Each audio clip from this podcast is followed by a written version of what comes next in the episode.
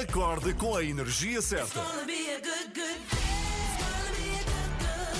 Eu adoro as três da manhã, são, são espetaculares. Gosto da, da vossa alegria logo pela manhã. Vou ouvindo sempre as notícias que eu acho que estão bastante credíveis. Com a minha companhia de viagem. Vocês são simplesmente espetaculares. Ana, Joana e Filipe estão consigo de segunda a sexta, entre as 7 e as 10, na Renascença.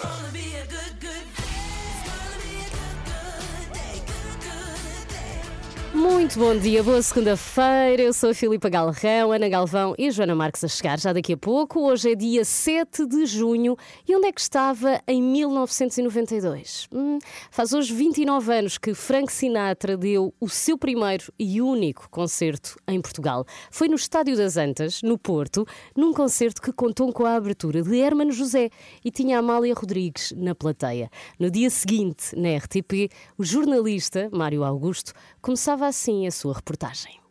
Já passou pelo Porto, Frank Sinatra. Espetáculo muito aguardado e que no final não correspondeu totalmente às expectativas. Mas o senhor ainda é o dono da voz. Festa VIP onde se mostrou toda a roupa nova, quase não fazendo lembrar que estava ao ar livre num estádio de futebol.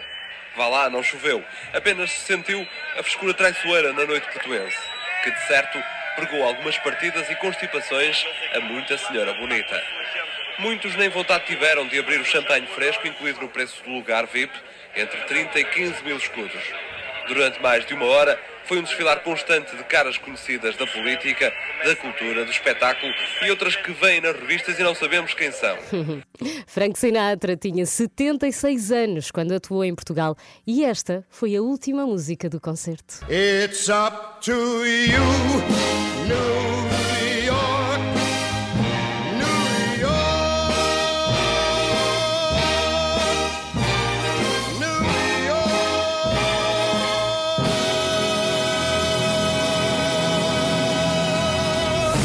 ouvir às 3 da manhã. Boa segunda-feira, está com as 3 da manhã. Eu sou a Filipa Galrão, também com a Ana Galvão e Joana Marques, e hoje a Ana Galvão vai chegar mais tarde por um ótimo motivo, porque o seu filho Pedro faz anos e a Ana quis estar com ele quando ele acordasse. É claro que todos adoramos o nosso trabalho, mas isto de ter horas impróprias para trabalhar nem sempre nos dá o tempo certo para estarmos com os nossos, porque andamos sempre meio trocados de horários. Portanto, a parte boa é que a Ana vai conseguir sim estar com o seu Pedrito ao acordar e quando chegar já nos conta como foi. Entretanto, nesta segunda-feira, no nosso habitual explicador, vamos falar do julgamento de Ricardo Salgado, que começa hoje. Quais são os crimes, como vai ser o julgamento, o que é que está aqui em causa, tudo para saber com o nosso explicador de serviço, Miguel Coelho, logo depois das notícias das sete e meia. E hoje também é dia de Jogos Sem Fronteiras. Vamos falar com a Olivia Bonamici sobre uma coisa que eu acho que todas as crianças deste país adoram, que são cromos. Vamos até Modena, em Itália, conhecer a história da Panini, a empresa mais conhecida pelas suas cadernetas de cromos e está na altura, eu já estou a fazer lá em casa com o meu filho, está na altura de colecionar os cromos do Europeu de Futebol. Falamos sobre cadernetas, então, cadernetas de cromos e da, desta empresa, da Panini, com Olivier às 7h45. Entretanto, ficamos com uma música que ganhou o Grammy de melhor música do ano em 2004. Chama-se Clocks, são os Coldplay. Bom dia, são 7h19 e está com as 3 da manhã na Renascença. Boa semana. Clocks são os Coldplay na Renascença. Bom dia, são 7h22 e agora eu quero que imagine isto. Quero que imagine que ao comprar saquetas para o chá está a ajudar um conjunto de mães a trabalhar e a melhorar a sua vida e a das suas famílias. Ao mesmo tempo, ainda combate o desperdício porque a saqueta é reutilizável. O processo é simples, mas tudo o que se consegue com este projeto da Ajuda de Mãe é imenso. Eu vou explicar-lhe. A Ajuda de Mãe é uma associação muito conhecida, com muitos anos de atuação eh, junto de mulheres grávidas, recém-mamãs, em situação precária, que precisam de apoio a vários níveis, desde acompanhamento psicológico a coisas mais práticas, como formação, reintegração profissional, por aí fora. O trabalho da ajuda de mãe é extremamente completo e este novo projeto uh, chama-se Reuse e vai ainda mais longe, porque tem uma lógica de sustentabilidade associada e muito necessária aos dias de hoje.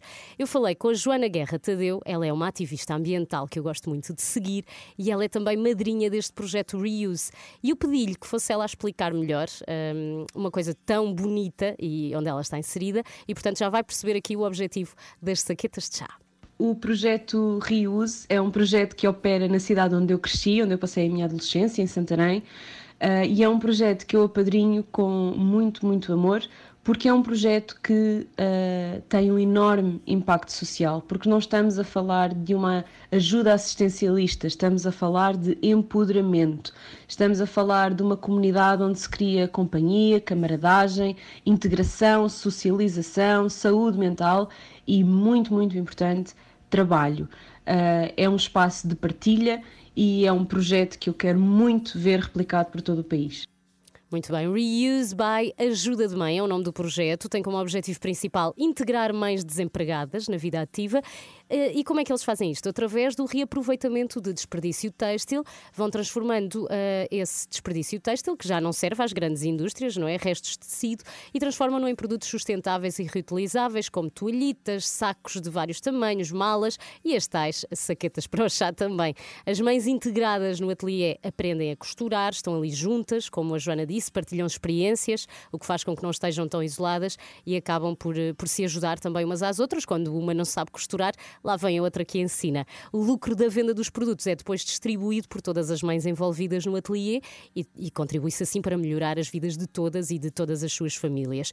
Reuse Santarém, pode pesquisar no Google e seguir também a página no Instagram, Reuse STR. Eu já estou fisgada nas mantinhas de bebê, que são lindas, e também nas saquetas de chá, que eh, a mim me vão dar muito jeito. Parabéns à ajuda de mãe por este projeto. Todos sabemos, também como disse a, a Joana e bem, que empoderar uma mãe é empoderar um país inteiro e o mundo também.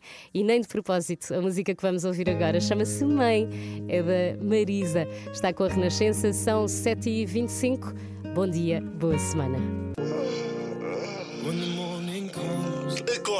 As 3 da manhã, na Renascença, das 7 às 10. Bom dia, estamos a 25 minutos das 8. A seguir, no nosso habitual explicador, vamos falar sobre o início do julgamento de Ricardo Salgado no âmbito da Operação Marquês. O ex-banqueiro começa hoje a ser julgado por crimes de abuso de confiança. O que é que está aqui em causa? Como vai ser o julgamento? É o que vamos saber já a seguir com o Miguel Coelho. Para já, Imagine Dragons na Renascença. Tenha uma ótima segunda-feira. Esta chama-se Whatever It Takes. Bom dia. São os Imagine Dragons nesta manhã de segunda-feira, na Renascença. Bom dia, 7h38, está na hora. Vamos ao explicador.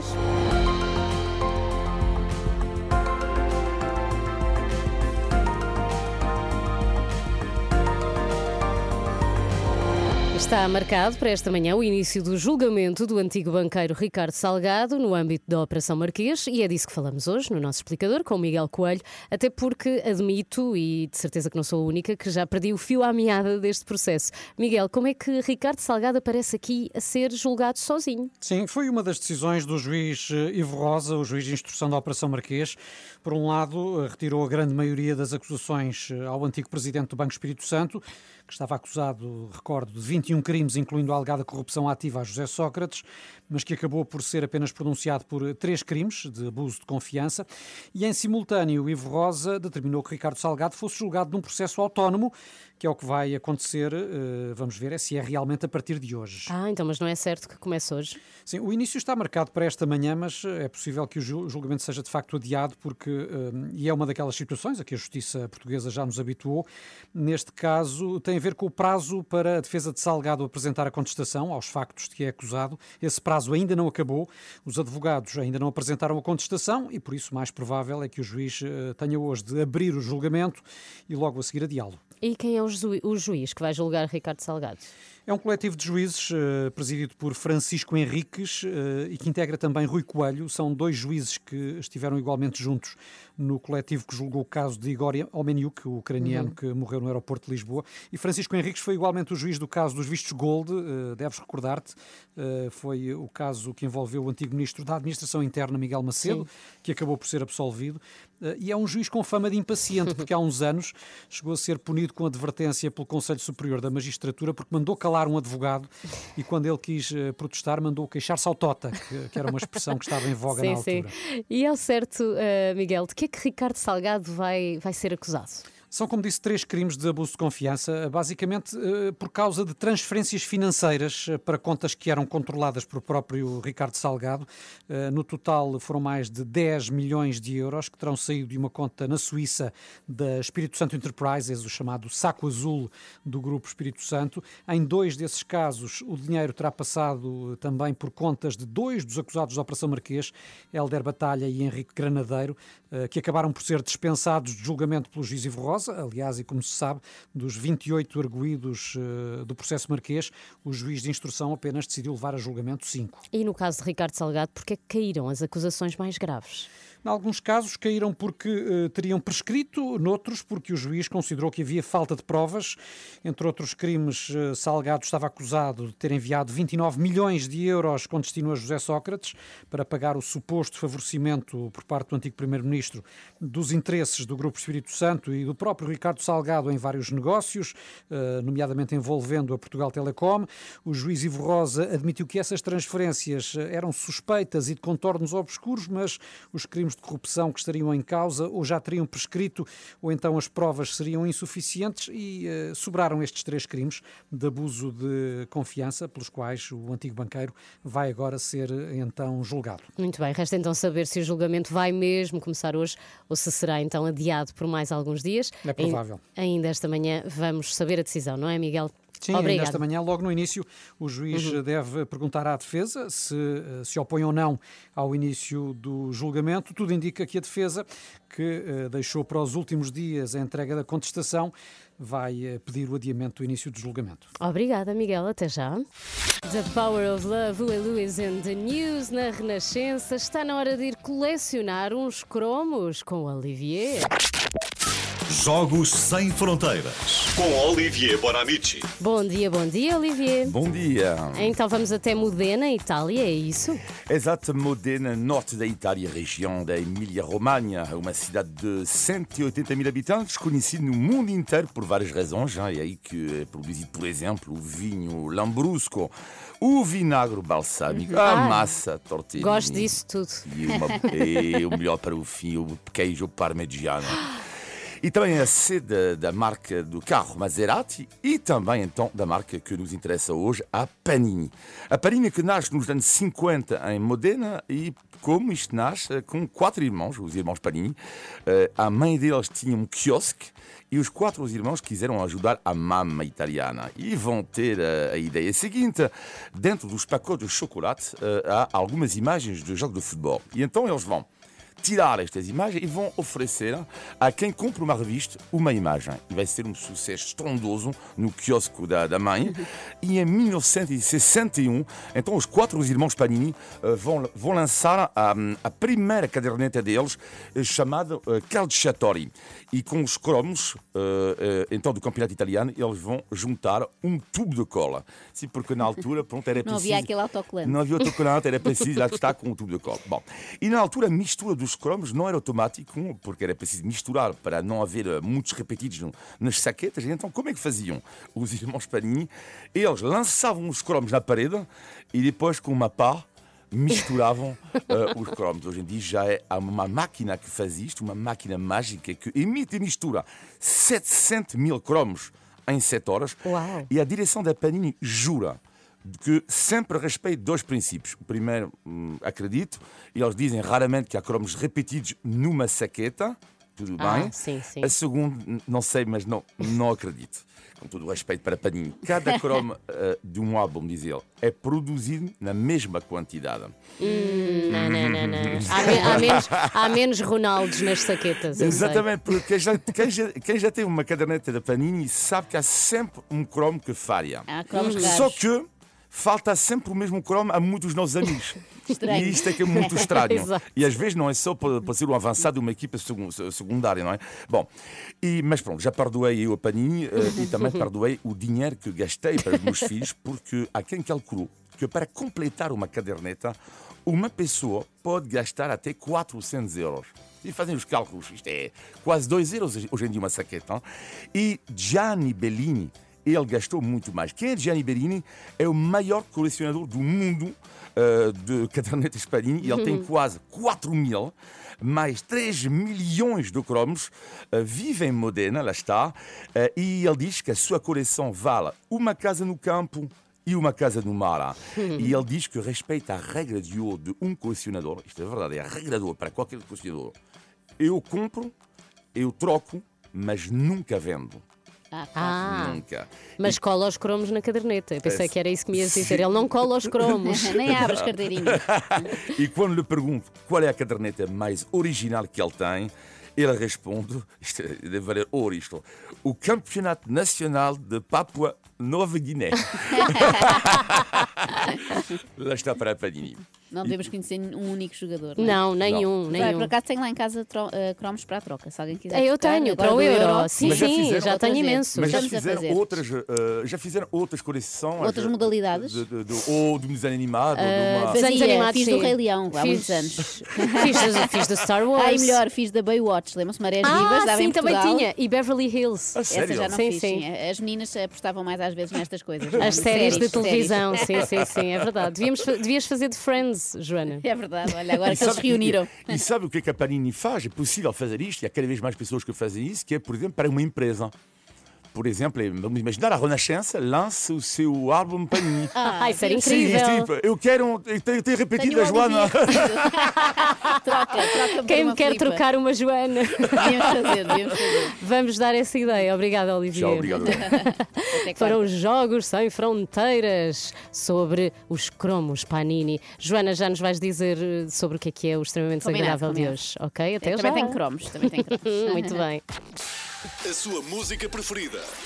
As histórias que contam. A informação que precisa. Está tudo aqui na Renascença. Na Renascença. A par com o mundo. Impar na música. Então conta lá quais são os cromos que tu tens a mais repetidos na caderneta Olha, do vou Euro. dizer, tenho. Por acaso não sei bem. Devo Ah, confessar que. é que eh, eu também não sei de qual coisa que tenho O repetidos. grande colecionador lá de casa não sou eu, não é? Sou só uma ajudante que deita fora papéis de carteirinha. Sim, Aquilo é uma sim. equipa. O Daniel é que compra, com a desculpa de que é para o Xavier. O Xavier não está assim tão interessado nos cromos, gosta é de rasgar as carteirinhas. Tu colas, eu colo, que é para aquilo colar. ficar certo. Mas não sabe quem é ninguém, não percebe nada de, de Tens que futebol. explicar. E, e devo dizer que há uns anos eh, passei pela cena ridícula de ver o Daniel, portanto já um adulto feito, Uhum. ali num centro comercial aqui da zona de Lisboa, numas trocas de cromos. E então, Ah, com desconhecidos. Então às tantas está, ele tem 1,98m, imaginam, a interagir com crianças de 7 Parecia- anos. Era estranho, aquilo era, um, era muito suspeito. Se eu não soubesse o que era, mandava chamar a polícia. Bom, E extremamente desagradável, Olha, que, que cromos é que traz hoje? Costuma ter alguns cromos raros também. Eh, e hoje, não é exceção, temos eh, José Gomes Ferreira. Eh, Ah, tem sim, sido sim. polémico ultimamente, não sei se tens acompanhado, Filipa. Vou só dar uma Não pista. tenho. Ele está em Marte. Nós estamos aqui na Está em Terra Marte? E o José Gomes Ferreira está em Marte. Eh, Continuamos a ter o apoio sempre agradável de iServices, reparação na hora de smartphones, tablets, multimarca e MacBooks. Pode saber tudo em iServices.pt. Ainda por cima, o site é novo, mais fácil de utilizar. Não há nenhuma desculpa para não ir Uhum. a iServices. E é às 8 e um quarto, extremamente desagradável, não perca. Começa o seu dia com as 3 da manhã e fica par com o mundo na Renascença. Joana Marques, a seguir à extremamente desagradável, estás pronta? Joana? A Joana não está nada pronta. Não sei bem porquê. Aqui, ah, estava aqui a estás. falar, mas não me estavas a ouvir, o que era muito frustra- é angustiante Eu pensei, ela mim. desistiu, desistiu. Não, não, eu estava a pensar ainda nas temperaturas que estamos perante um claro caso de chinelos em Santarém. 30 Chinelos em graus. Santarém. Ah, agora já é oficial. É chinelos e já é, não sei se alguma roupa além dos chinelos. É, Mas olha, é eu tudo vou- chinelos. Eu vou confessar que para mim também está a valer chinelos em Lisboa já. Mas em Sintra, eh, Em é Sintra a também. Filipe, ainda não. Ah, não. Ah, já está bom? Já está Eu bom. achei que não, porque tem sempre aquela neblina, não é? Aquele sim, sim, sim, mas a, matinal. a neblina não, não tira o calor e, e toda aquela mística de Sintra. Não, isso é verdade. isso é O que é que temos então no extremamente desagradável? Ouvi dizer que Olha, era temos, assim um ilustre. dos temas do momento, é verdade. José Gomes Ferreira, estamos Uhum. habituados a vê-lo na SIC, na SIC Notícias, a comentar a economia, E essencialmente. muito credível. Sim, com aquele ar, ele diz e nós acreditamos, não é? Quanto mais Sim, não sim, seja que não sempre. percebemos nada do produto interno bruto e não sei o quê. Eh, E de repente, eis que aparece a falar de teorias da conspiração. Ah, e mas da relacionadas cor- com a economia. Não, isso é que é espantoso. Realmente as pessoas eh, dedicaram-se a outras coisas durante a pandemia, não é? E neste caso, José Gomes Ferreira dedicou-se à exploração dos planetas. Sim, sim, ele Ah. vai falar-nos de Marte. Ai, quero muito, porque eu também sou uma adepta de Marte. É? Então pronto, olha, vais saber aqui coisas que não fazias ideia. Extremamente desagradável. Ligue-se já no Facebook para ver em direto ou para ouvir tudo aqui na Renascença. Michael Jackson primeiro, Beat It. Bom dia, são 8 e 13 Michael Jackson na Renascença, são 8 e 16 Vamos lá, estamos prontas. Extremamente desagradável.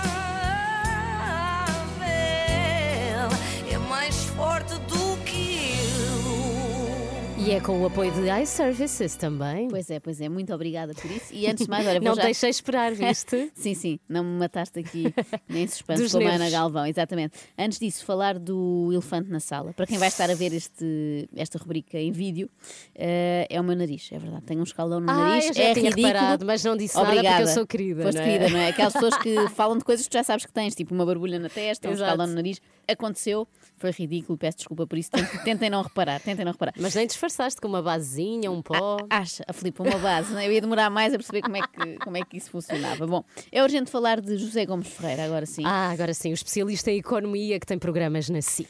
Também, mas aparentemente agora é especialista em História e em Astrofísica. Sabes Hum. que as pessoas aproveitaram a quarentena para aprender coisas novas, esta coisa da pandemia, não é? Tipo fazer pão, Pão investigar o sistema solar. Não acreditem na cor vermelha ou castanha de Marte. Não acreditem. Procurem na net as fotografias e os vídeos feitos pelos astrónomos ah, ah, amadores que, que a olho nu conseguiram, ou, ou com, com interpostas lentes, conseguiram ampliar a imagem de Marte ela tem zonas azuis, verdes e de atmosfera branca como ah, parecida com partes da Terra. Mas, isso lá então, mas, mas espera, espera. Se tu dizes que há zonas eh, verdes e azuis, por que raio eh, quereriam eles esconder essas cores eh, do planeta que agora se diz vermelho? Não acreditem no que vos diz a NASA ou a Agência Espacial Europeia, acreditem antes na internet. Vão ao Google e pesquisem. Onde é que o José Gomes Ferreira disse estas coisas? Olha, tal como ouvimos ali, foi numa recente edição da Prova Oral, Ah. programa de Fernando Alvim, e de facto eu acho que aqui devemos sublinhar, porque nem sempre acontece, o Alvim fez a pergunta que nos ocorreu a todos, não é? O que é que bebeu, José Gomes Ferreira? Não, podia ter sido assim. essa, mas, mas foi esta, foi esta. Por que raio quereriam eles esconder essas cores do planeta que agora se diz vermelho? Era como estava a ocorrer enquanto querem ouvia revelar aquilo. para já todas as potencialidades que lá existem. Não querem. Cada potência quer manter escondido até depois de ter tido a tecnologia e o acesso e a possibilidade de, de descobrir, mapear e reclamar para si, não quer revelar. Os americanos alteram as cores do, do planeta Marte. Basta ir ao- às fotografias europeias e às dos astrónomos amadores para perceber que a cor é completamente diferente. E as próprias sondas que são enviadas pelos americanos, quando aparece a cor ocre ou vermelha ou castanha da Terra, alteram propositadamente as cores dos próprios equipamentos. Vejam isso, isso está tudo disponível na net. Tudo na net. Tudo Já na net. revelaram que há água em Marte, mas não querem revelar que aquilo é a cor do arco-íris, não é? Até parece uma assim ao longe parece uma bandeira LGBT, não é? Com riscas de todas as cores. É assim Uhum. Marte. Os americanos querem esconder estas potencialidades de Marte, tipo a potencialidade de fazer lá festas de aniversário com o tema unicórnios, porque as crianças adoram essas cores todas. Mas Hum. atenção, que eu também já aprendi a consultar a internet e encontrei uma especialista, astrobióloga e professora no técnico que diz o seguinte: Marte é chamado planeta vermelho pois toda a superfície está coberta por uma camada de poeira com óxido de ferro, em linguagem corrente chamamos de ferrugem. Daí os tons avermelhados. E esta, hein? A questão aqui é só uma: pagaram em euros ou em dólares? Quem? Os tipos da NASA, para convencer a professora Zita Martins do técnico a alinhar Ah, nesta fraude, não é? exato. Eu aposto que ela Pois. está careca de saber que Marte é verde às bolinhas azuis. Eh, Eu vou ousar dizer uma, uma heresia, eh, mas que eu tenho a certeza que daqui a 50 anos alguém escreverá assim.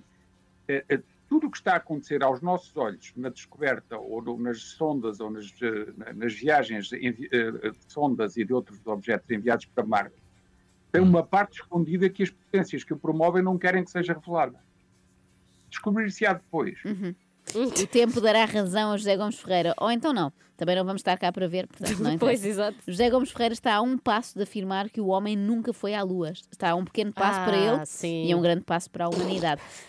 Ainda não chegou tão longe, mas já jura a pé juntos que um homem nunca descobriu o Brasil. Disseste um, um homem? Sim, um homem específico, Pedro Álvares Cabral, não descobriu o Brasil, garante José Ah. Gomes Ferreira. Pois é. Quando na nossa história nos é dito que eh, Pedro Álvares Cabral descobriu o Brasil, isto é mentira. E desculpem os historiadores que estão a ouvir, porque isto não é uma provocação gratuita. É mentira. Ele não descobriu. Eu vou dizer porquê.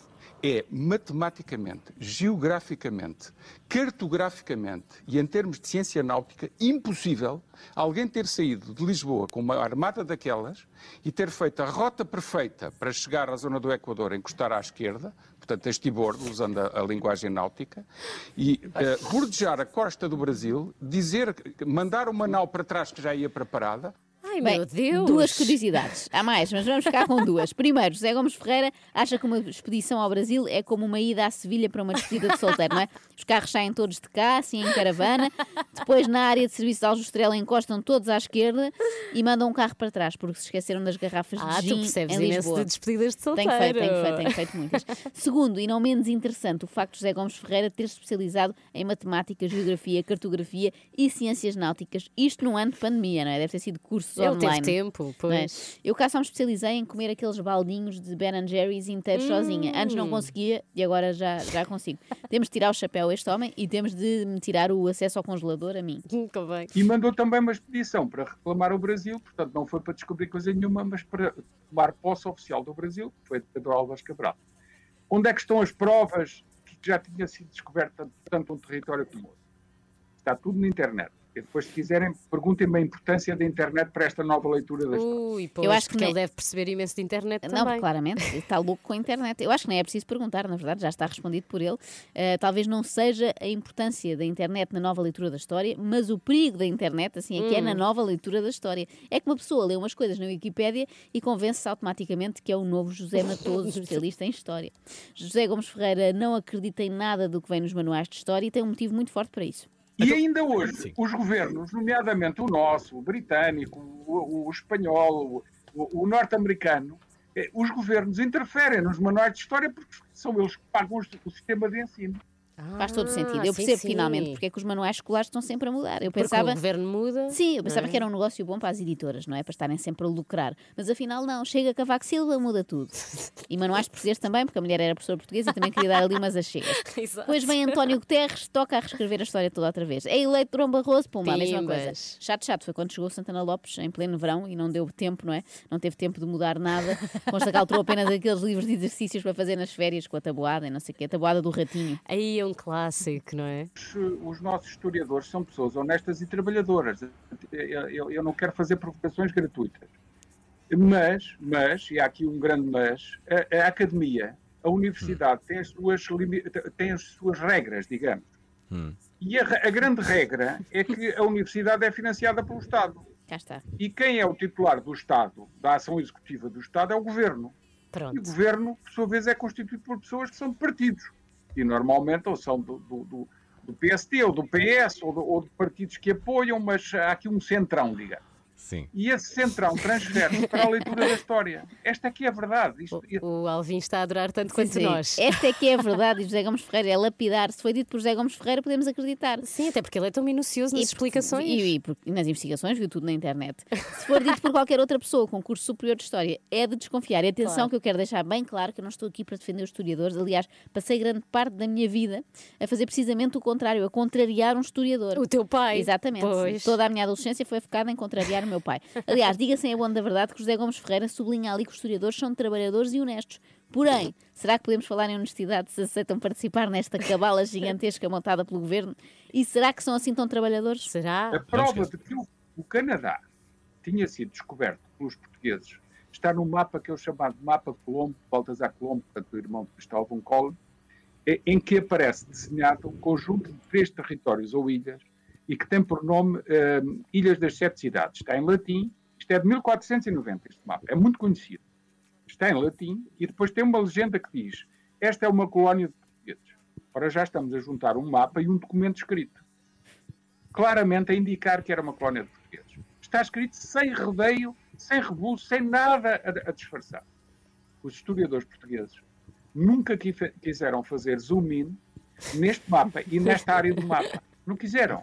Lhes dá chatice. Depois têm que rever os manuais.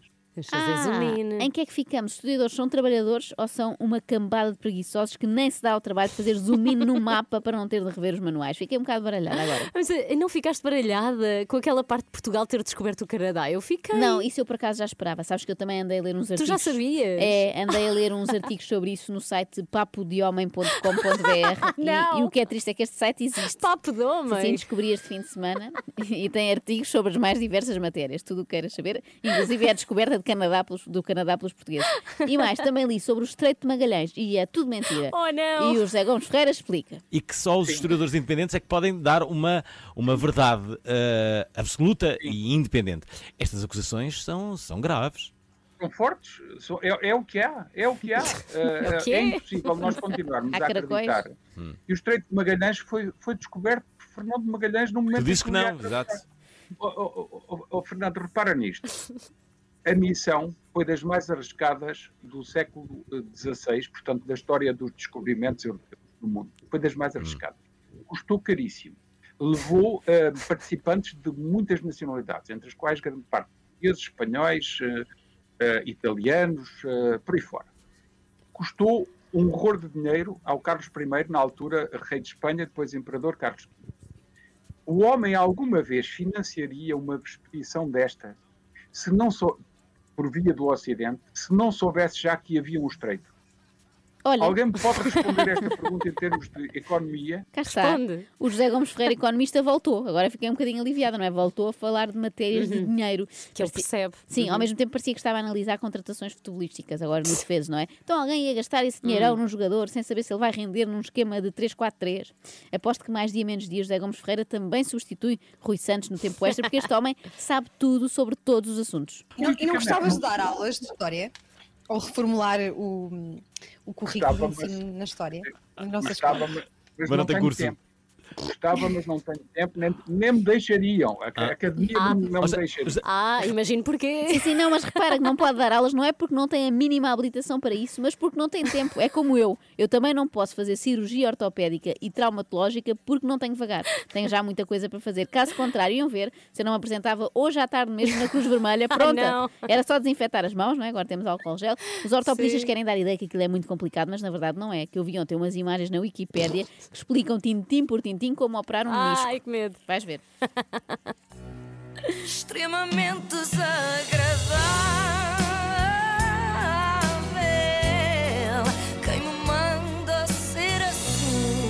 Com o agradável apoio de iServices. Na iServices encontra os melhores iPhones recondicionados do mercado, equipamentos como novos, grade A+, 100% funcionais e livres de E operadora. não para ir à internet, não é? Ver estas É coisas. verdade. Saiba mais em iServices.pt. José Gomes Ferreira, se partir o telemóvel, já sabe. Arranje logo outro, não pode ficar sem investigar. Não, não. eh, De destrinçar todo e qualquer tema. Eu acho que devíamos eh, trazê-lo cá. Sim, por acaso Acho que não. acho. E Devia vir à nossa rubrica Desculpe. Desculpa, exato. mas vais ter de perguntar. Sim, fica aqui o repto. José Gomes Ferreira, se nos está a ouvir, venha ao desculpa, mas vais ter de perguntar. A sua rádio está em todo lado. Descarrega a nossa aplicação. Renascença. A par com o mundo. Impar na música. Está com a Renascença, são 8h35. Filipa Galrão, Ana Galvão e também Joana Marques. Joana, vamos falar de criptomoedas a seguir. Estou muito, estou muito interessada, estou a pensar em investir. Não, não, Ah, nunca acaso não. investiste? Nunca. E tu, já? Não, Ah. mas, mas estou interessada em investir. A sério? A sério que Não te metas nisso, Filipe. Achas que não? Não, meta-nos debaixo do colchão o dinheiro. Eu sou mais dessas. Sou Mas aí não rende. Está bem, mas pelo menos não o perdes também. À partida, a não ser que haja um assalto. Pronto, já vamos falar disso com o Miguel Coelho, vamos esclarecer tudo e perceber se vale a pena ou não. Amor Eletro para ouvir primeiro, a máquina. Bom dia.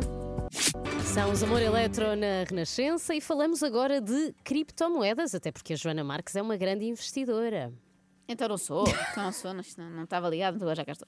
Ah, sou, sou, tenho tudo. de- se quiserem saber de investimentos, falem ou, ou com o Window, não é? Aquele youtuber, ou Uhum. comigo. Eu percebo Pronto, tudo de criptomoedas. és sempre a segunda opção, não é? Sou, sou. Plano B. A, a verdade é que cada vez mais pessoas investem nas moedas virtuais, algumas com grande lucro, muitas outras acabam por perder dinheiro. E este é um fenómeno que tem vindo também a crescer em Portugal e muito em especial entre os jovens, não é, Miguel? Sim, há cada vez mais eh, portugueses a trocar dinheiro real por criptomoedas. A mais conhecida é a Bitcoin, não é? Que atualmente vale cerca de 30 mil euros, mas atenção, já valeu mais de 50 mil, portanto, quem investiu entre Hum. março e abril, por exemplo, está a perder e bem, mas é de facto um investimento que atrai cada vez mais pessoas e, sobretudo, jovens. E a repórter Beatriz Lopes foi tentar perceber porquê e até que ponto estão conscientes dos riscos. Imagine o que seria investir um euro numa criptomoeda há 10 anos e aos dias de hoje essa moeda virtual valer 30 mil euros. Não precisa de imaginar. Foi o que aconteceu com a chamada Bitcoin e é o suficiente para que quem nunca investiu não queira agora perder o comboio das criptomoedas. Luís, de 30 anos, investigador em física, começou a viajar pelo mundo das moedas virtuais há dois anos. Temos aqui o Bitcoin, que certamente é a mais conhecida de todas, até porque foi a primeira a ser criada. Mas, em segundo lugar, o Ethereum tem tido uma margem de progressão muito maior. E poderíamos continuar por aí fora. Há milhares de criptomoedas a circular no mercado e as vantagens são muitas. Enviar qualquer quantia de dinheiro é uma questão de minutos, mesmo que seja para qualquer parte do mundo. O custo de fazer uma transferência é de cêntimos ou gratuito. E há outra vantagem que chama particularmente a atenção. As moedas virtuais não são emitidas por nenhum banco central ou governo, o que significa que a sua valorização não é controlada. Este é um dos aspectos que tem levado muitos utilizadores a investir em criptomoedas. A partir daí, é fácil obter lucros. Eu comecei a investir em finais de 2019 com cerca de 100, 200 euros. E depois, quando apareceu o Covid, em março de 2020, reforcei com mais 250 euros.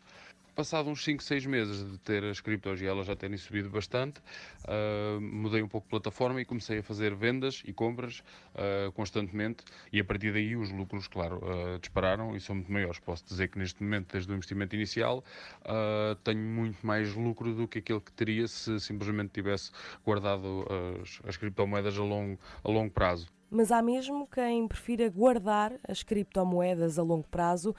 É o caso de Alain, que até já converteu a família a este fenómeno. Logicamente, eu, como sou um jovem que acabou de sair de, uh, de um mestrado, não tenho capital para, para investir grandes uh, quantidades. Daí ter falado com os meus pais e decidimos investir bem mais que 10 mil euros. Foi mais na de investir e guardar e esperar que o, que o preço sobe uh, ou que ela seja adotada no nosso sistema económico um, para depois então lucrar uh, com isso. Lucrar. Mas será que tudo se resume a isto? Ganhar muito dinheiro em pouco tempo? É o que questiona também João Duque, economista do Instituto Superior de Economia e Gestão. O que é que está por detrás de um milagre destes? A resposta é: estão também perigos. Hoje, uma criptomoeda pode valer muito, amanhã pouco. É a chamada volatilidade do mercado, que pode levar com que alguém perca grande parte do dinheiro num pescar de olhos. Estes ativos uh, são caracterizados exatamente por uma excessiva volatilidade. E isso nota-se pelas uh, alterações de preço uh, muito significativas em muito curto espaço de tempo, quer para subidas, quer para descidas. E, portanto, essa instabilidade enorme torna o investimento de elevadíssimo risco. E quem investe em criptomoedas está por sua conta.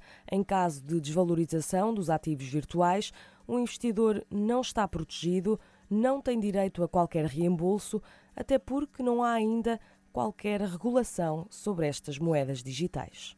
Uma mercearia em Portugal é mais regulada do que estas entidades. Um café, um restaurante. Sabemos que a ASAI tem um poder é? para fiscalizar, para ver se os bens estão adequadamente confeccionados, condicionados, etc. Aqui não há nada. Nem se sabe quem são os donos destas entidades, não se sabe onde é que estão, não, não se sabe absolutamente nada. Portanto, é, é digamos, salto absolutamente no escuro. A juntar-se a isto, sublinha o economista João Duque, está ainda o uso indiscriminado das criptomoedas em atividades ilícitas, facilitando lavagens de dinheiro. São alguns dos riscos de que Luís e Alain estão conscientes. O dinheiro digamos, convencional já existe há montes e montes de tempo e não foi por causa disso que o tráfico de influências, eh, tráfico de drogas, operações maliciosas, o conflito armado deixou de existir. Portanto, a culpa de- de- dessas situações não é de todo do- das criptomoedas. Isto é um mercado que, que, que- que parece uma selva porque isto anda com imensas oscilações e muitas pessoas também estão a perder dinheiro, outras estão a enriquecer. Mas eu acho que isto é eh, o tempo das vacas gordas também vai acabar. Eh, lá está quando entrarem as leis e, e eh, os regulamentos. Até lá correm-se riscos, com muitos outros utilizadores sem qualquer literacia financeira e fascinados com a possibilidade de ganhar dinheiro rápido e fácil. Reportagem de Beatriz Lopes, eh, aqui também com alertas eh, de um economista sobre os perigos associados às criptomoedas, em que cada vez mais jovens têm vindo a investir, havendo quem aceita a possibilidade de perder o dinheiro para entrar nesta euforia das moedas digitais em busca do lucro rápido. Afinal, já não quero. Uh, pensei melhor e já não quero investir em criptomoedas. Eu disse, eu e também há quem tenha a esperança de que as criptomoedas venham a substituir as moedas tradicionais. Isso também não quero. Eu gosto de fazer o porquinho mielheiro. Ouvir- mais ouvir a moeda a cair. vantagem, pelo menos. Sim, é sim verdade. ouvimos a cair, sim, e vemos-las, é diferente. Obrigada, Miguel, até já. Terence Trent D'Arby, para ouvir agora na Renascença. Sign Your Name, a 15 minutos das 9. Bom dia. Olá! Olá, olha Bom quem cá dia! está. São horas para aparecer. Ana! É verdade, tardíssimo. Nestas 12 minutos ondas para as 9. artesianas. Sim, Adormeceste? sim. Não passei por cá e pensei, olha, vou fazer um bocadinho de rádio. Ai, que bom. O meu filho Pedro faz anos. Parabéns! 12 Olha, anos. Parabéns Então, a está ti. justificado. Eu acho que temos que dar muitos parabéns às mães. Eu só me lembro de dar, eh, só me comecei a lembrar de dar parabéns às mães depois de eu ser mãe. Pois é, Sim, pois eu é. achava isso estranho. Eu lembro de fazer, sei lá, 10 anos, que é quando já tens alguma recordação, e de ver as pessoas, tipo a minha avó, as minhas tias, parabéns à mãe. Eu a pensar, ah, mãe, porque este ele sou eu, é que faço anos. Mas a agora mãe é que teve o trabalho. Mas muito trabalho, é verdade. E com 12 ainda tens. Depois eu acho que começas a ter menos, mas falaremos disso mais Fez à 12 frente. anos hoje. Fez 12. Ai, Mas como é que isto foi? 12. Tu lembras? Olha, a Joana conheceu-me. Tu conheceste-me, grávida, sim. grávida. Já me viste Ah, grávida. 12 é, Olha, o. Pedro deixou aqui um recado Ah, é? para nós e para quem ouve a Renascença. Obrigado por deixarem a mamãe faltar. Era isto. E nem De faltou, nada, só Pedro. faltou uma hora e tal. Vá. Foram só duas. Sim, nem chegou a duas horas. Mas já cá estou, já cá estou. Fui levá-la à escola, que é uma coisa que nunca conseguimos fazer, não é? Sim, Porque sim. fazemos aqui manhãs. estas horas é uma, é uma efeméride, não é? Sim, Quando acontece. mas hoje tinha que acontecer. Estamos a 9 para as 9. Bom dia, somos Ah, às 3 da manhã. Gostas desta? É essa, é essa, Canting Crows. Mr. Jones, Canting Crows, toca na Renascença. Sabem uma coisa? todas, I wanna be a I wanna be a star. Vi, vi muito rápido o máximo que consegui, depois de deixar o meu filho na escola, para ver o nariz bronzeado de Joana Marques. Chama-lhe Bronzeado. bronze, chama-lhe bronze. Bronzeado é um eufemismo, parece uma lagosta. É um camarãozinho. É uma coisa pequenina, é um triângulo vermelho. Eu não percebia aquelas pessoas que diziam, ah, eu ponho creme protetor todos os dias. Eu pensava, excesso de zelo. Não é, não é. Fui a uma esplanada e já fiquei sabes. assim, nunca mais. Hoje saio daqui e vou logo para a farmácia. Bom, olha, que tenho uma boa notícia. Qual é? Ah, nasceu mais um bebê. Isso é sempre bom, não é? é, é não é um sim. bebê qualquer, é um bebê real. Oh. De carne e osso. Ah, de carne não, e não, um osso. bebê real mesmo Ah. da croa. Ah, ok. E por pouco não fazia anos no dia do teu filho. Repara, Ana. Que dia é? Quando é que Pedro nasceu? hoje. Sim. O bebê Foi nasceu ontem. ontem. Foi por um triz. Ok. Por um triz, depois não tinha que fazer festas conjuntas com, eh, com, com os reis. Sim, Com a princesa. com a, com a filha, neste caso, do príncipe Harry ele Ok. que- e, da, e da Meghan Markle, não é? Eles que deram que falar nos Foi muito últimos rápido. tempos. Ela estava, não sei, pensava que estava menos grávida. é Não, só uma parte. Já estava, já estava perto da, da hora. meses, não, sim, verdade, sim, não, não é? não, não foi prematuro. Correu tudo muito bem. A, mãe e o filho estão bem. Aquelas coisas que se costumam dizer nas Sim. mensagens. A mãe foi uma guerreira, foi uma leoa. Portou-se muito bem. Não é? Assim, bem, os maridos mandam assim umas mensagens Pois é. péssimas. A mãe foi uma guerreira. Pronto, como se tivesse alguma hipótese. Olha, a mãe disse que afinal não queria, voltou para trás.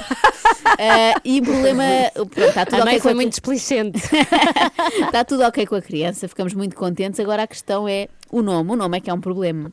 Lilibet Diana. Ah, são dois problemas, verdade. Mountbatten Windsor. Espera aí, espera aí, como como é? diz lá outra vez. A parte do Mountbatten, não sei como se diz. o mas- Batman, Batman. mas é, o nome próprio é Lili, Lilibet Diana. Ora, isto Ok. é o equivalente britânico a Liliana. É, é grave. Claro. Ou a Leonce Victoria. Também é muito grave. Ou Didi, Didi Lef, não sei. Estava aqui É, a não, pensar é em que conjunções. Lilibet parece o nome de uma casa de apostas, não é? Há a Betclic, a Betwin, Betano. Ou alguém que vem de Lilliput. Olha, também, é muito pequenina. Faz sentido agora, não é? Mas Agora, depois passam uns pois meses, não. começa a crescer. É pequena aposta, sim. Sim, É ela é pequena uma aposta. Sabes o que é que é Lilibet? Sei, É sei. quê? É uma Ah. homenagem ao apelido da, da rainha. avó. Aliás, quando pesquisas eh, Lilibet no Google, vais logo dar eh, à, à rainha, portanto, 95 anos já. Supostamente 95 esta era- anos a separam. Era a, maneira como, era a maneira como a rainha dizia o seu próprio nome quando era pequenina. Lilibet.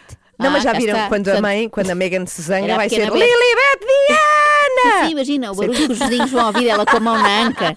E o nome do meio, obviamente, uma homenagem eh, à, à mãe de Harry, não é? Diana, essa é mais Claro, óbvia. Mas agora sim. é pena não terem trocado aqui a ordem dos fatores, porque se ficasse Diana Lilibet, ok, conseguia disfarçar na escola e fingir que não se chamava Lilibet. Pois era só um pouco Diana. como faz a Ana, não é? Que ninguém sabe que na verdade É é, Ana quê? Ana Soraya Galvão. Essa Ana Soraya. E a Filipe é Filipe Augusta Galvão. Pronto, fico com esta. E tu és Joana quê? É Joana Eu sou Joana Amândia. É Joana não- Já Amândia. não se usava na minha fase. Joana Ildefonsa. Joana Lilibet. Joana Urraca. Caso o meu também. 24 horas por dia, 7 dias por semana. As melhores histórias e as suas músicas preferidas. Renascença. A par com o mundo, impar na música. Acorde com as 3 da manhã.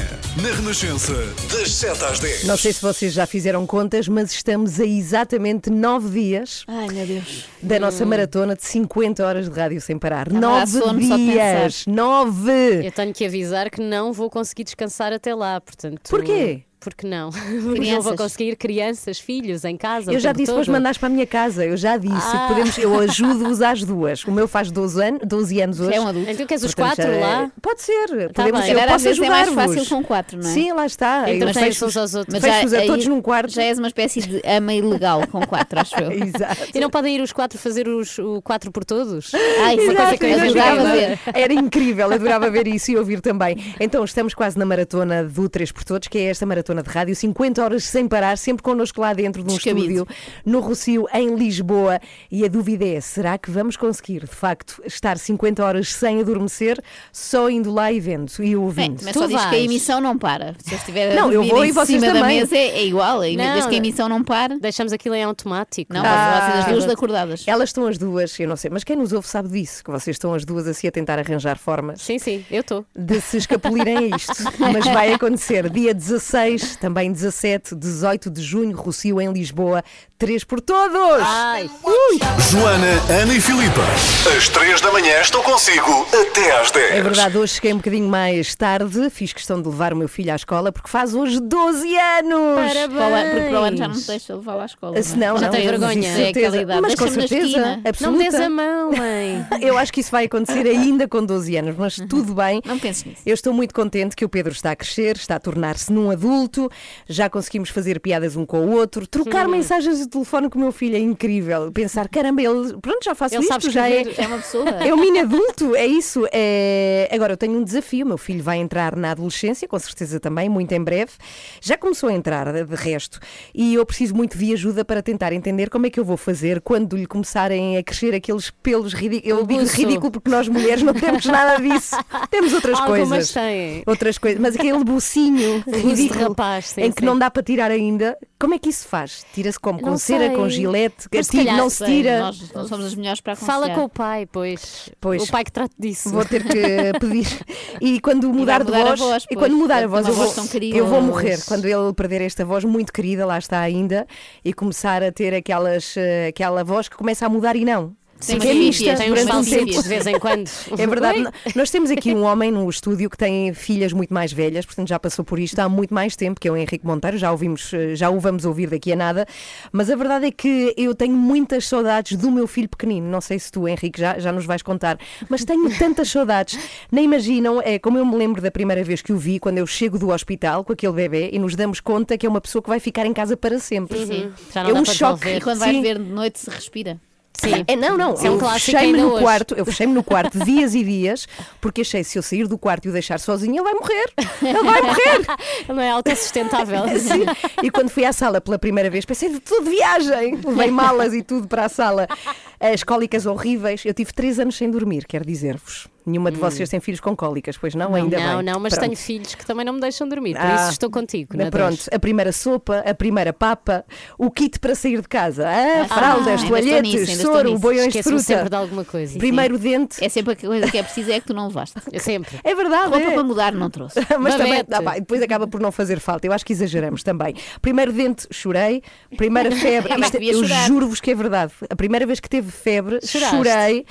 Oh. O primeiro dia de escola, chorei também. Há um problema. Enfim, as fraldinhas para dormir, aquelas fraldinhas Sim, que eles usam, aqueles cozinhos. paninhos. Sim, sim. Oh. Oh. Bem, lembro-me de quando largou as fraldas, quando começou a gatinhar, quando começou a andar, chorei. Primeira escola com livros a sério, chorei Oh, também. Começou a fumar, chorei. Primeira namorada, chorei.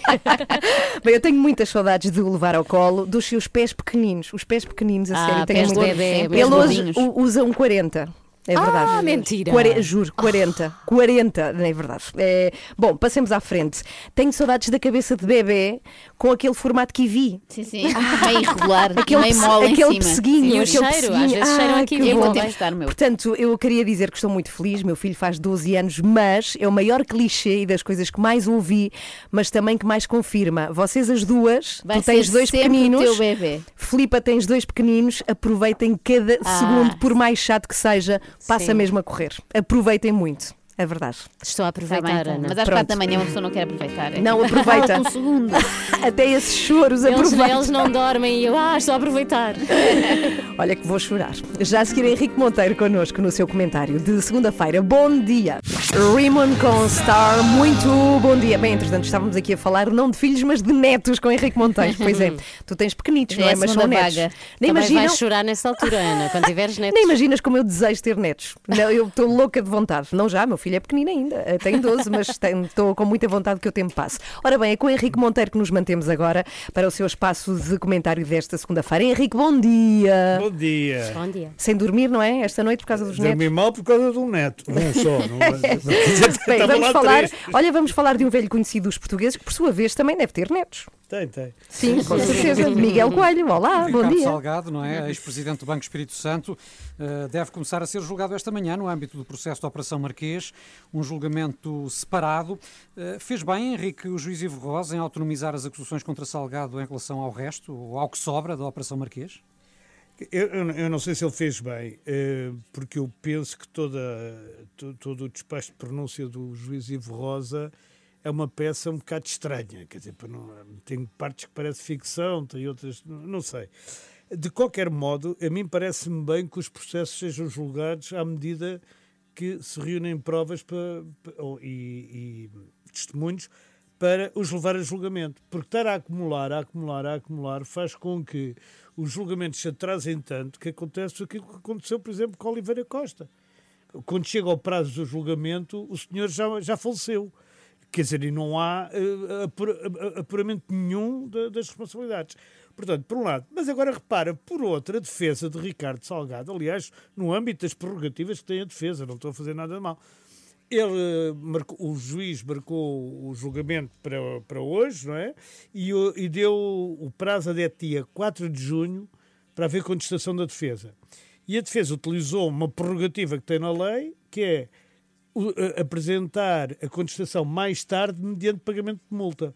Portanto, nós estamos aqui a falar de duas realidades. Por um lado, o prazo expirou, mas por outro lado, não expirou, porque ainda há a possibilidade de, com multa, eles, a- eles apresentarem essa. E com isso o julgamento não se iniciar na prática hoje. E por isso o julgamento hoje muito dificilmente se vai iniciar, não vejo, porque se- chega lá o doutor Proença de Carvalho Filho, que é, como é que ele se chama? Não é Daniel, mas é. Adiante, sim. Eh, e mais o seu colega Sequilace, e vão dizer eh, ao juiz, muito calmamente, que ainda têm, mediante um pagamento de multa, mais dois dias, três até penso, para apresentarem a contestação aos factos. Portanto, eh, e o juiz, perante isto, não pode começar o julgamento hoje e vai provavelmente começá-lo quando eles sempre quiseram, porque eles propuseram aí a sempre que fossem responsabilidade, 14 enfim, não, não é propriamente do- do- dos advogados, é sim dos expedientes que a justiça portuguesa continua a permitir. Mas, ó ó, ó, Miguel, mas a Justiça tem que permitir al- alguns destes expedientes, porque há casos que são muito difíceis de contestar e a gente não, todos nós já nos atrasámos. E a gente tem que prever que haja um atraso dos advogados. Eu aqui não estou a presumir que os advogados se tenham atrasado porque tinham muito para fazer ou porque houve ali um problema que se meteu ou que tiveram que investigar ainda mais qualquer coisa. Uma vez que eles defenderam sempre que o julgamento devia começar a 14 de junho, faz, faz parte, é uma estratégia da defesa, não apresentar a contestação dentro do prazo e prefiro pagar a multa, até porque a multa também não é assim tão Olha, significativa. outra questão, enfim, mais de substância. Depois de tudo o que veio a público, incluindo sobre a alegada corrupção a José Sócrates, não só há pouco que Salgado venha a ser julgado apenas por três crimes de abuso de confiança. Bem, mas, ó Miguel, mas ele é julgado neste processo, porque o, o- o Ricardo Salgado tem não sei quantos processos Sim, sim, mais. sim, este da Operação Marquês, mas Ah, mesmo no âmbito este- da Operação Marquês era 21 eh, crimes Sim, que estava acusado, mas isso é incluindo parte- corrupção isso é a ativa, não é? parte da- isso a é tal a parte parte que, despacho. que foi dada como prescrita ou, Sim, isso enfim, é a parte por falta de provas acabou por, por não ser pronunciado. Exatamente. E também há outra maneira de anular este julgamento, que é na contestação feita para a relação ou, ou, ou por outras eh, instâncias superiores da justiça, o despacho de pronúncio de Divo Rosa ser destruído. E dizer que afinal aquilo não prescreveu, e dizer que afinal há provas que, que há corrupção sobre Sócrates, e portanto ele pode ser julgado por estes três crimes e ainda por mais crimes provenientes da, da- da Operação Marquês.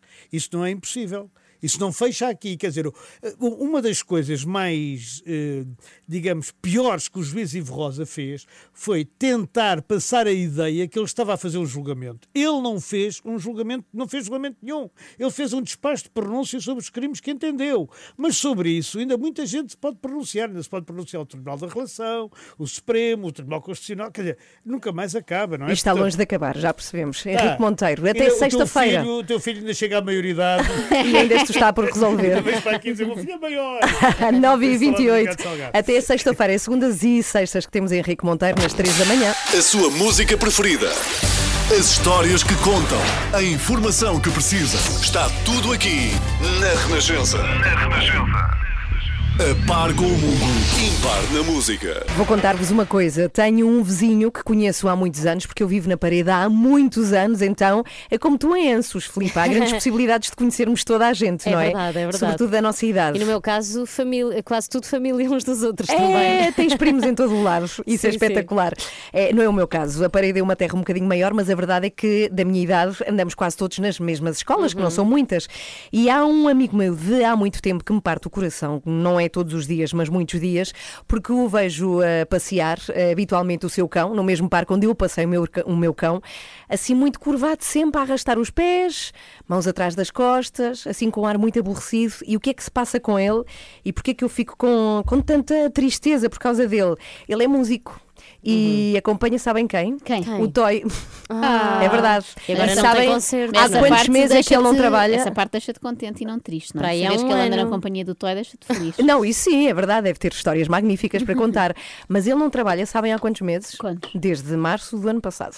Pois, Desde março do ano de um passado. ano, mais de um ano. É brutal, mas vê-se a tristeza. Eu não estou a dizer o nome, que eu não quero aqui identificá-lo, Claro. mas a tristeza na cara dele nota-se, para já, por causa de que não, não recebe dinheiro, não é? Não trabalha, não recebe.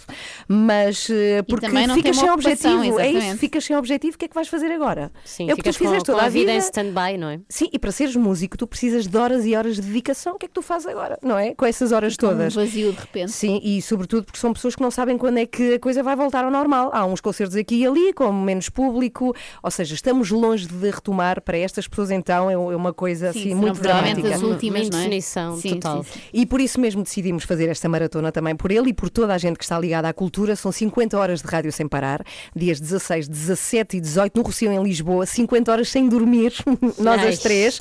Mas vamos pensar nestas pessoas. Ela ri porque... sempre diz isto. É sempre a lembrar a parte má da Não, coisa. porque eu não tô- faço tô- diretas desde que andava no Eu primeiro ano da faculdade. nunca. Joana. Ah, é? É, vai Nunca, ser não agora. aguento. Dormia Então, sempre 5 ou 10 minutos. Vai ser o maior desafio, mas o que nos move é a união audiovisual que vamos ajudar Não, com esta sim, emissão. Vai sim. ser uma coisa totalmente Senão não solidária. apanhavam nisto. Pois, lá está, senão não íamos lá fazer. Nem a mim, olha, que estou assim com tanta vontade de fazer. Mas é disso que falamos já a seguir, desta nossa emissão, que vai ser já na semana que vem. É que é já na semana que vem. Deus, que disparate. É tipo na próxima quarta que vamos embarcar nisto e vamos conhecer também a vida da Margarida Moreira. Ela trabalha na área da cultura, também o seu marido. Vamos saber como é que estão as coisas e porque é que é preciso preocuparmos-nos muito por estas pessoas. Vamos conhecer a Margarida. Ela é Margarida Moreira, para conhecer aqui já a seguir, na Renascença. Bom dia. Sweet Dreams are made of this. Eurythmics é o nosso sonho, angariar aqui uma boa quantia com estas horas todas de rádio. Queremos conseguir. muito. Ah, queremos muito. O nosso contributo é estar, lá está, 50 horas sem dormir, a fazer esta emissão com todos os nossos colegas da Renascença, 16, 17 e 18. Uma emissão que pode ver, pode ir até ao Rocio e ver o nosso estúdio, que vai Sim, ser sim. transparente. Portanto, podemos... Dizer adeus. Vamos estar no centro de Lisboa, mas vamos Levar estar cartazes no a mundo dizer todo. estamos aqui. Aliás, eu não sei como é que vai ser, mas eu acho que depois das eh, 24, não digo, mas 30 horas sem dormir, nós vamos estar assim muito mais para lá do que para cá. Mas Ah, vamos fazer emissão. Após na as mesma. 24, sim, sim. Achas que sim? Acho que sim, eu sim. Estou aí pelas 12, já estou mais para lá do que para cá. Eu acho que vai ser uma desgraça muito boa de se ouvir também, de se acompanhar. É tipo bebedeira de sono, como os Não, miúdos têm, Este sabe? vai ser lindo, porque nós humanos temos aquela coisa de adorar abrandar para ver os acidentes, não é? É mais ou menos a mesma coisa. As pessoas podem abrandar pessoas vão ali lá no passar para sim, ver o sim. acidente a acontecer. 18 para as 10, muito bom dia. Margarida Moreira está connosco aqui na Renascença. A Margarida é designer de iluminação. Olá, Margarida. Bom dia, muito Margarida. Bom dia. Bom E dia. bem-vinda aqui à Renascença. Olha, muito obrigada por vires cá, sobretudo porque eu acho que nós e as pessoas que nos ouvem precisam de entender de facto o que é que está a acontecer com as Nesta pessoas área, que sim, sim. não estão a trabalhar. E antes disso, se calhar recuando um bocadinho no tempo, para tempos mais felizes ou mais fáceis, pelo menos, antes da pandemia, Margarida, como é que era um dia teu? Como é que era a tua vida tendo esta profissão? Ah, antes da pandemia eu, eu, eu trabalhava muito fora de Portugal, fazia muitas turnés internacionais, andava pelo mundo fora, o que eu via mais era aeroportos e hotéis. e depois os clubes onde a gente, onde nós fazíamos, onde nós fazíamos os, os nossos concertos e, hum, e pronto, e era um- um- uma vida em que eu passava muito tempo fora de casa, sem, sem a minha família, mas depois quando voltava, voltava só para eles, porque uma coisa maravilhosa que o meu trabalho tem é que eu não, é, dificilmente trago problemas para casa. Pois fica tudo Porque resolvido não lá. dá tempo, estou um mês fora, palco. eu, exatamente. Oh Margarida, mas exatamente como designer de iluminação, o que é que tu fazes? Tu, tu acompanhas bandas de música, é isso? Sim, sim. Uhum.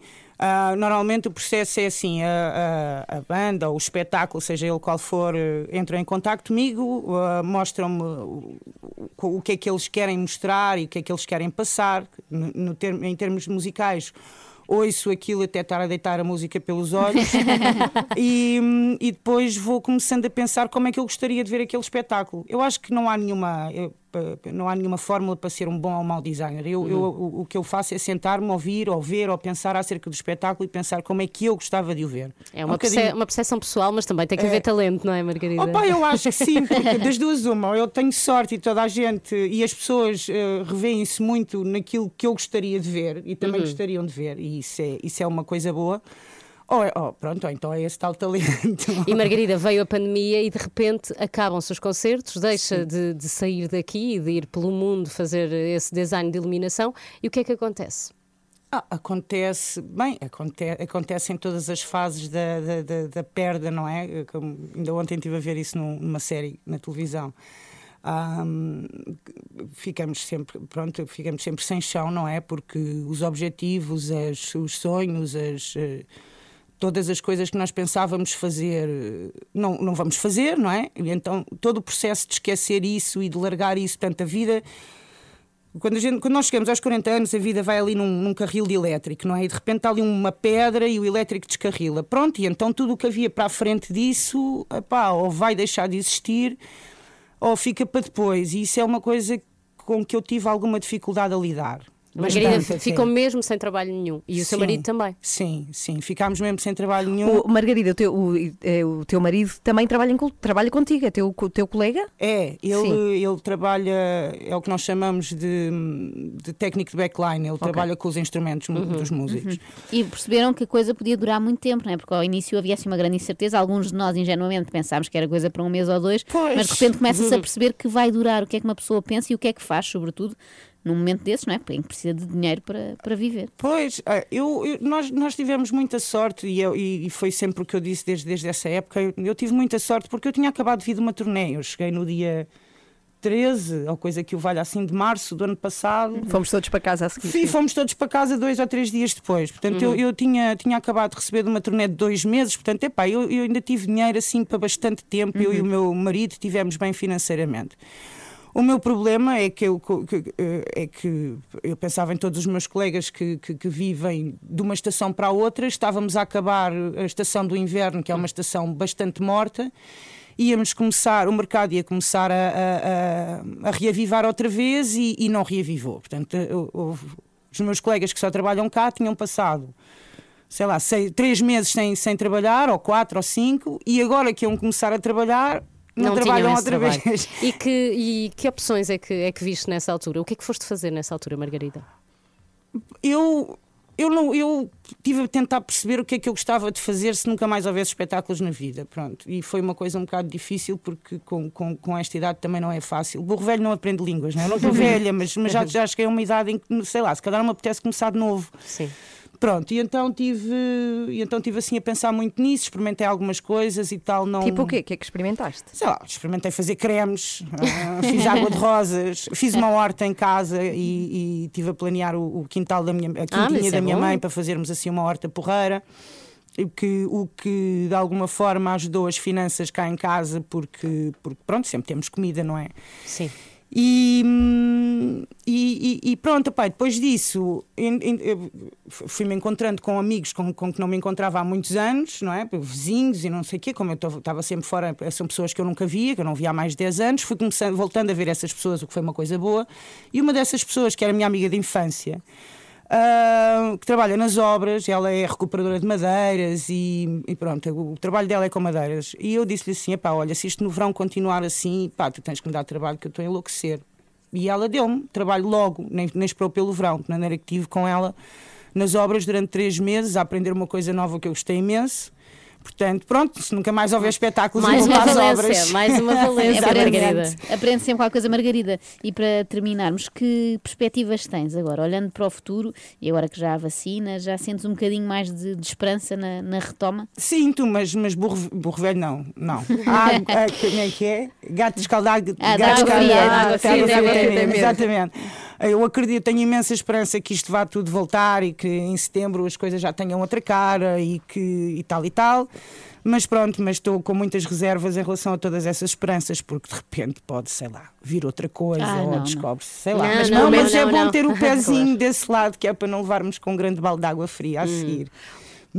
Muito obrigada, Margarida. Obrigada, Margarida. E eu espero que as pessoas que nos, estejam a ouvir tenham também sentido essa energia que eu acho que tu tens. É, não é uma energia assim mesmo com esta Sim, coisa sim. toda. Energia positiva. E Bastante resta dizer que positiva. não dissemos que a Margarida tem uma, uma filha de 7, Sete anos, anos. e por isso Ah, também sim, daí sim. vem com certeza esta motivação toda para Claro que trabalhar e por ela também, não é? Claro que sim, a minha filha, a minha filha não percebeu nada ainda bem e anda toda contente, isso é que é preciso. Sim, sim, é bom sinal. Exato. Obrigada, Margarida, que está Obrigada connosco aqui. Olha, por vocês também que fazemos isto. 16, 17 e 18 de junho estamos no Rocio 3 por Todos, não só porque é uma ação de solidariedade, mas sobretudo também para falarmos muito desta questão de tanta gente estar sem trabalho. E Ou- para percebermos também, Sim. quando vamos a um espetáculo e estamos todos ansiosos por voltar, que há muita gente atrás daquelas que vemos ou a cantar ou a tocar em palco. E que temos que voltar, temos que voltar a reavivar a cultura em Portugal. É já na semana que vem esta super emissão de rádio, 50 horas de rádio sem parar. Aqui na Renascença são os três por todos. Que grande bom tempo. Évora nos píncaros. Olha esta, esta, tudo em cima da mesa. Vá, vá, vá. Come on, come on. Come on, come on. Turn the radio on. Seis minutos para as 10, estamos quase, quase a ir embora. Uma ótima segunda-feira. Estou muito feliz, eu adoro o mês de junho, adoro. Porque quando esta chega o semana, verão- esta semana é mais curta que Mas as não é outras. só isso, é assim, esta semana é mais curta que as outras. Ah, tem um feriado. Ah, mais do 10 curta, de eu junho. pensava que era de horas, de luz solar, esquece. Pronto. Não, não. Queria contar-vos uma coisa antes de ir embora, que é uma notícia que eu li assim muito parva, mas fiquei muito fascinada por estas duas pessoas. São duas raparigas, ouviste, Joana? Sim. E Filipa, podiam ser vocês. Ou tu. Roubaram, não, porque tinham que ser irmãos. Roubaram, irmãs, roubaram. neste caso é irmãs. mau, roubaram. Roubaram o carro dos pais para Sim. poderem ir até à praia ver golfinhos, à Califórnia. Ah, no fundo podias ser Belíssima ideia. animais. Que idade é que elas tinham? Ou têm, neste Eh, caso? 20, 14. 10. 9 e 4. Ah, eu era de 4. Eu era de 4 e conspirava tudo e tu é que conduzias. Sim, claro, eu ia obrigada, claramente. Bem, isto é inacreditável. O carro é um Chevy, lá foram elas, tinham que andar 800 km, 11 horas de sim. viagem. E andaram? Conseguiram andar 16 km. Ah. Só que houve um caminhão que começou a perceber que, o- sem bater, o carro andava assim um bocadinho aos S, até porque elas são pequeninas, eu não sei como é que chegaram aos pedais. Se eu tenho mas conseguiram fazer 16 km. Mas a ideia de vamos roubar o carro dos pais e outra, está ir bem, está bem. Ver golfinhos. Para ver golfinhos. É São só irmãos 800 perigosos, quilómetros, bora lá. E ninguém Nunca se magoou. o que é que eles estão a planear, não é? Se, É, se sim, as sim. pessoas têm dois filhos Cuidado ou mais, vocês. se os ouvirem-se em silenciosos, desconfiem. Sim, Podem sim. estar a planear qualquer coisa má. Cuidado com os vossos carros. Bom, vamos embora. Hoje, segunda-feira, foi assim. Está na hora de ir colecionar uns cromos. Já fizeram outras coleções? Outras de- modalidades? de- de- de- ou de desenho animado? Ah, de uma- fazia, Desenhos animados, fiz do sim. Rei Leão. Fiz do Star Wars. Ai, melhor, fiz da Baywatch. Lembram-se Marés Vivas? Ah, dava em sim, também Portugal. tinha. E Beverly Hills. Essa já não sim, fiz. sim. As meninas apostavam mais às vezes nestas coisas. As séries de televisão, sim, sim, sim, é verdade. E sabe o que, que a Panini faz? É possível fazer isto aqui, por exemplo, para uma empresa. Por exemplo, vamos imaginar a Renascença lança o seu álbum Panini. Ah, isso era Sim, incrível. sim, tem repetido a Joana. troca, troca Quem uma me quer Filipa. trocar uma Joana? Devíamos fazer, devíamos fazer. Olá, olha Bom quem cá dia. está. São horas para aparecer. Ana. É verdade, tardíssimo. Passei por cá e pensei, olha, vou fazer um bocadinho de rádio. Ai, que bom. O meu filho Pedro faz anos. Parabéns! Vim muito rápido, o máximo que consegui, depois de deixar o meu filho na escola, para ver o nariz bronzeado de Joana Marques. Chama-lhe Bronzeado. bronze, chama-lhe bronze. Bronzeado é um eufemismo. Parece uma lagosta. É um camarãozinho. É uma coisa pequenina, é um triângulo vermelho. Eu não percebia aquelas pessoas que diziam, ah, eu ponho creme protetor todos os dias. Eu pensava, excesso de zelo, não é? Fui a uma esplanada e fiquei sabes. assim, nunca mais. Hoje saio daqui e vou logo para a farmácia. Tenho uma boa notícia. Qual é? Ah, nasceu mais um bebê. Lilibet, Diana. Ah, são dois problemas, na verdade. É pena não terem trocado aqui a ordem dos fatores, porque se ficasse Diana Lilibet, ok, conseguia disfarçar na escola e fingir que não se chamava Lilibet. Pois era só um pouco Diana. como faz a Ana, não é? Que ninguém sabe que na verdade É é, Ana Soraya Galvão. És Ana Soraya. E a Filipe é Filipe Augusta Galvão. Pronto, com esta. Tu és Joana quem? É Joana Amândia. É Joana não- Amândia. Já não se usava na minha casa. Joana Ildefonsa. Joana Lilibet. Joana Urraca. Acorde com a Ana, Joana e Filipe, às 3 da manhã, na Renascença. Parvoízes, já vieram aqui pessoas perguntar se nos chamávamos mesmo assim. Agora vai vai ficar para sempre, vocês na disseste rua. que sim, Filipe diz sempre que Augusta. sim. Joana Urraca! 3 para as 10, vamos embora. Beijinhos. Até amanhã. Até amanhã. Passamos a melhor música, a sua música preferida. Renascença, a par com o mundo, impar na música.